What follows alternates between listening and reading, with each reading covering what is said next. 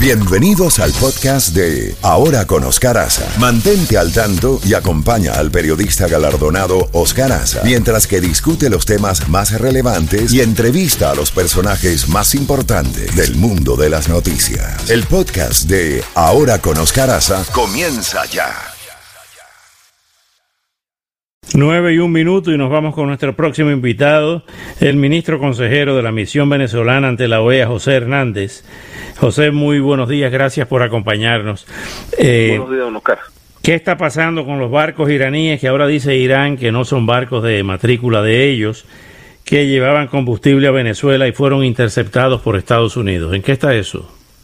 Eh, en una ciudad como Miami que recibe tanta carga de por vía marítima y que conoce tanto del mar, resulta muy difícil que a uno le metan una, como decimos en Venezuela, una coba, un embuste tan grande. Eh, casi ningún barco nacional de un país tiene bandera de ese país, casi todos son o de Liberia o de Panamá por cuestiones de impuestos. Eso pasa con los barcos, inclusive iraníes. Lo cierto es que decomisaron unos barcos todo, todo el mundo especuló sobre el contenido, parecía una cantidad importantísima de barriles de petróleo, según AFP y según Associated Press, las dos agencias coinciden en eso. Y bueno, es, el tema ahorita, o sea, el problema de Maduro es que no tiene gasolina, no no no tiene medicina, tiene el COVID a millón en Venezuela y es una situación que además se repite en Cuba, porque además en Cuba está en, una situación similar, con un control aún más férreo que en Venezuela, pero están sufriendo la peor parte de la pandemia en Venezuela, por ejemplo, sin agua, sin servicio eléctrico y sin comida. Eso se está complicando muy aceleradamente toda la situación. Se está acelerando el tiempo, como dicen ahora los expertos. Ahora bien, también ha salido eh, una especie de, de, resumen, de informe de un grupo de académicos y de intelectuales donde habla del tema del fraccionamiento de la oposición, que no lleguen a crear un frente común contra Maduro. ¿Qué, es lo que está pasando ahí? Ahí, en la oposición todos estamos de acuerdo en que Maduro no puede estar ahí. Eso es un acuerdo básico y esencial pero todos tenemos un problema también muy fuerte, que es que la comunidad Maduro la ha degradado demasiado. O sea, estos siete años de gobierno de Maduro han hecho de Venezuela eh, un purgatorio, una cosa terrible. O sea, los niños han perdido peso, hay menos consumo de proteína, todos los indicadores de crecimiento de la población han caído, además de los indicadores de mortalidad, eh, inmortalidad en el nacimiento, inmortalidad en el primer año de vida, todo eso ha caído en Venezuela, las enfermedades, además del COVID-19, han regresado, como la malaria y como muchas otras cosas. Venezuela es un país en, una situación terrible. Todos entendemos que Maduro no debe estar ahí, pero Maduro se está amparando en unas supuestas elecciones que son constitucionales de acuerdo con el con el cronograma anual, pero que él no las convocó como no las convocó como era y como lo reconoce la Unión Europea, los Estados Unidos y casi 60 países en el mundo. Ahora bien, que la oposición está fraccionada, sí, porque hay muchas maneras de ver la situación. Hay una gente que no quiere ir a elecciones, hay una gente que, no quiere que quiere ir a elecciones incluso con ir duro ahí, hay una gente que quiere que esas elecciones no ocurran, que no que ocurra el cambio inmediatamente y después se convoquen elecciones pero todo el mundo coincide en el, en el mismo, la misma primera parte. Maduro no puede estar ahí. ¿Por qué? Porque eso lo dije yo en un programa tuyo, posiblemente cuando empezó este proceso en, en, 2019. Maduro no es el gobierno, Maduro se robó la institución, Maduro usurpó el poder, Maduro tiene secuestrada a Venezuela, eso no es mentira y eso lo reconocen así 60 países.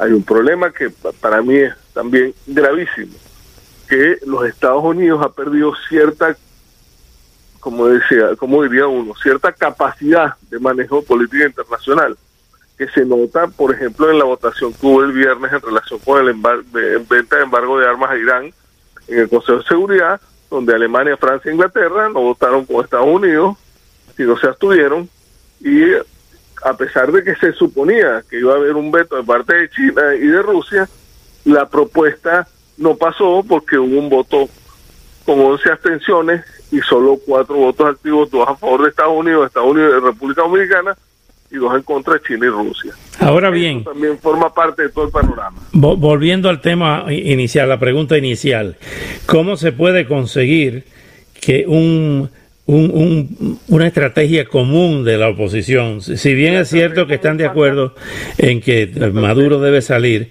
el tema es el cómo y cómo se pone eso en práctica en función de no seguir escuchando las críticas que escuchamos a diario en nuestros programas, tanto de radio como de televisión, de unos eh, opositores a Maduro tirándose contra otros opositores a Maduro. Hasta ahora, la propuesta en la mesa de la comunidad internacional es un proceso electoral lo más amplio posible, lo más claro posible, lo más pulcro posible, lo más observable y transparente posible. Esa es la propuesta de la comunidad internacional y es la propuesta que más o menos se parece a la propuesta inicial que la oposición ha venido dando desde el 2012, cuando fue a elecciones con el, con el difunto candidato Chávez en aquel momento. Eso se parece al proceso unitario y eso viene de, en esa decantación. ¿Qué pasa? En Venezuela no solo están descontentos los políticos, en Venezuela está descontento el país. Y en ese país hay militares, hay curas, hay toda, todo lo que es la nación. O sea, no, es una parte común. Y además, el, la diferencia entre el 2012 y ahorita a nivel global es impresionante. Hasta en tu, en, tu, en tu país de origen, en República Dominicana, la vuelta que dio el, el, país es gigantesca y se acaba de juramentar el, el, nuevo presidente en un cambio completamente distinto. Y aparte de eso, bueno, ahí vamos con Bolivia, la situación en Nicaragua, Uruguay cambió, Chile cambió en contra, por ejemplo, porque es una cosa además con un presidente supuestamente de derecha, Chile se ha apartado de la posición porque tiene una rebelión interna que está tratando de manejar el Perú, el presidente, no todos los días tiene que tratar de hacer un consenso con, el, con la Asamblea y tiene que salir del problema que tiene enfrente antes de atacar el problema de Venezuela. Surinam se cambió de bando, Guyana cambió de bando. Y así es la situación en toda América, y uno lo ve todos los días.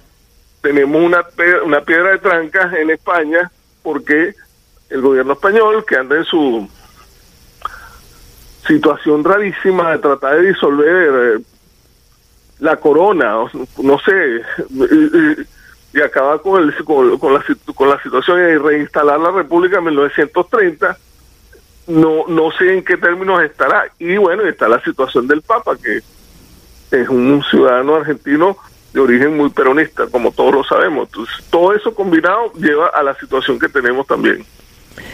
José Hernández, como siempre, muy agradecido por ese análisis tan completo y hasta una próxima oportunidad. Gracias a ti. Quiero aprovechar la oportunidad para darle el pésame a la comunidad venezolana por la partida de Pedro Mena. De Pedro Mena. Un venezolano esencial para todos nosotros. Así es, lo hicimos a primera hora. El amigo Pedro Mena, lamentablemente, otra de las víctimas del COVID-19.